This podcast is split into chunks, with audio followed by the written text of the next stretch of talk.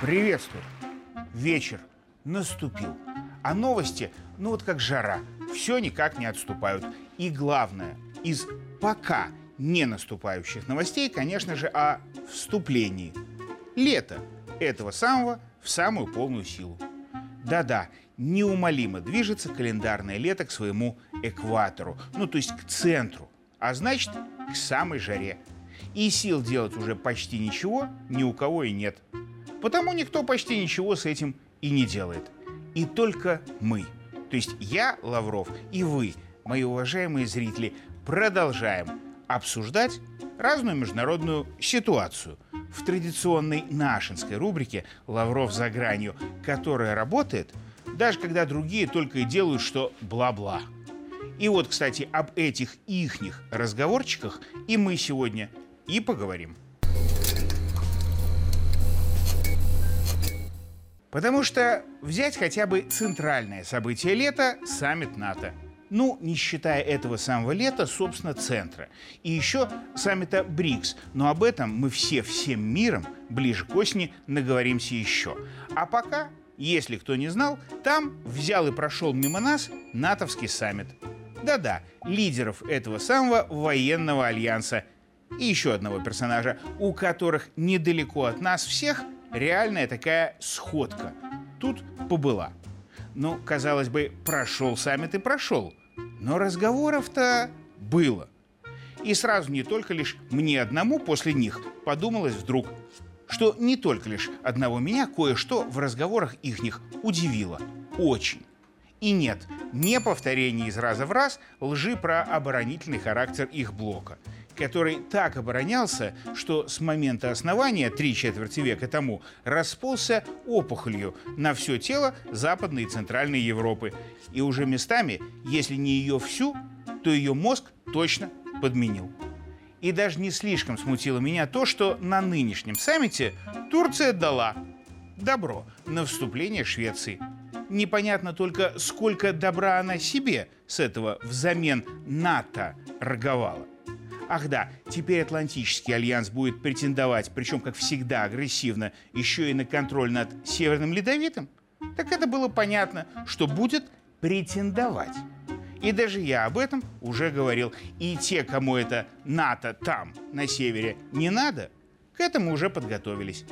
А вот что фрустрировало всех реально, так это насколько в разговорах на полях мы все и, главное, они все тоже – четкое единство не услышали.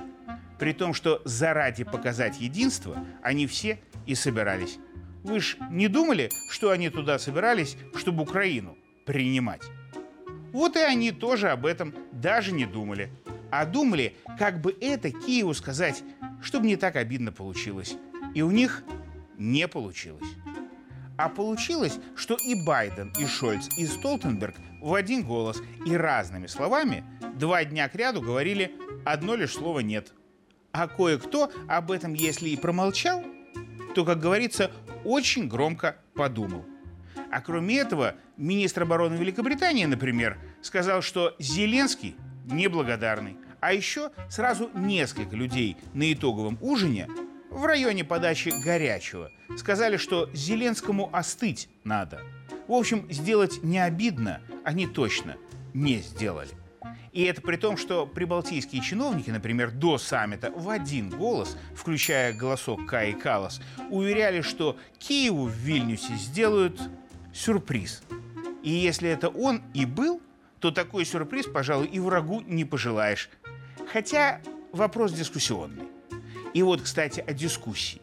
Ну, нет у них единства, даже на словах. Зато на Западе плюрализм есть. Вдруг скажет кто-то. Но и с плюрализмом у них на Западе тоже проблемы в середине лета приключились. Тут незадолго до саммита западный мир еще одна громкая для них всех новость сотрясла. Вернее, несколько громких заявлений и подряд. Сначала компания Disney, а потом ее исторический конкурент Warner Bros., обе две, объявили, что уволили своих директоров по расовому и гендерному разнообразию – а потом аналогичную специалистку выгнали еще из Netflix.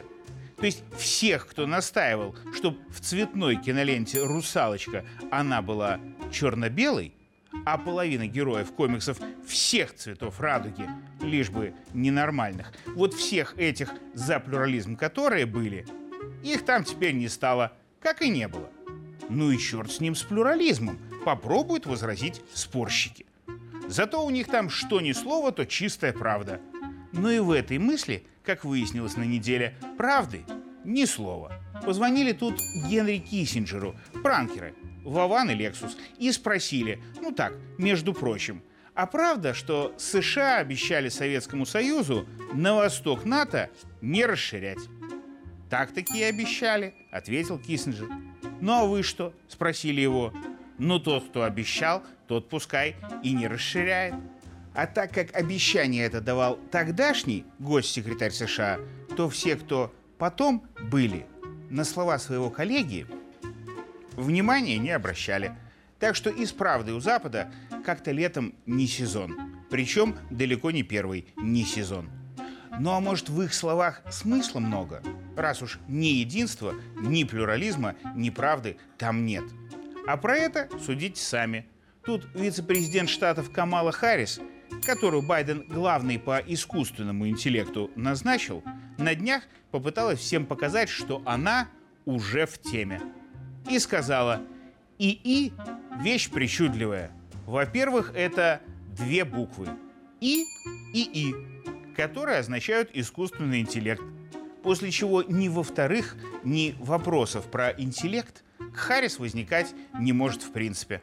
А вот чувство одно возникнуть может, ну, кроме жары. А именно хорошо, что все эти их персонажи всю неделю только бла-бла занимались. А вы представьте, что было бы, если бы не так жарко, и они что-нибудь делали. Впрочем, о том, что в мире кроме разговоров происходит, мы все же узнавать должны тоже. Нам всем это надо. И мы это делаем в наших новостях. А обсудим то, что узнали традиционно в рубрике «Лавров за гранью» в следующий раз. Как раз, может, тогда не так будет жарко. Но при любой погоде давайте в начале следующего месяца нашу пресс-конференцию наоборот запланируем. Это когда ваши вопросы – а наши ответы. Пишите в Минск, коммунистическая 6, индекс 220029. Звоните на горячую линию НТ, там все запишут и мне передадут. Шлите послание на электронную почту лавров за собака mail.ru и оставляйте комментарии с вопросами на YouTube. Прочту все и за все отвечу, в том числе за свои слова. Я ж не как западные деятели на этой и любой другой неделе. Так что потом поговорим. А пока, пока. Пойду холодненького вдохну.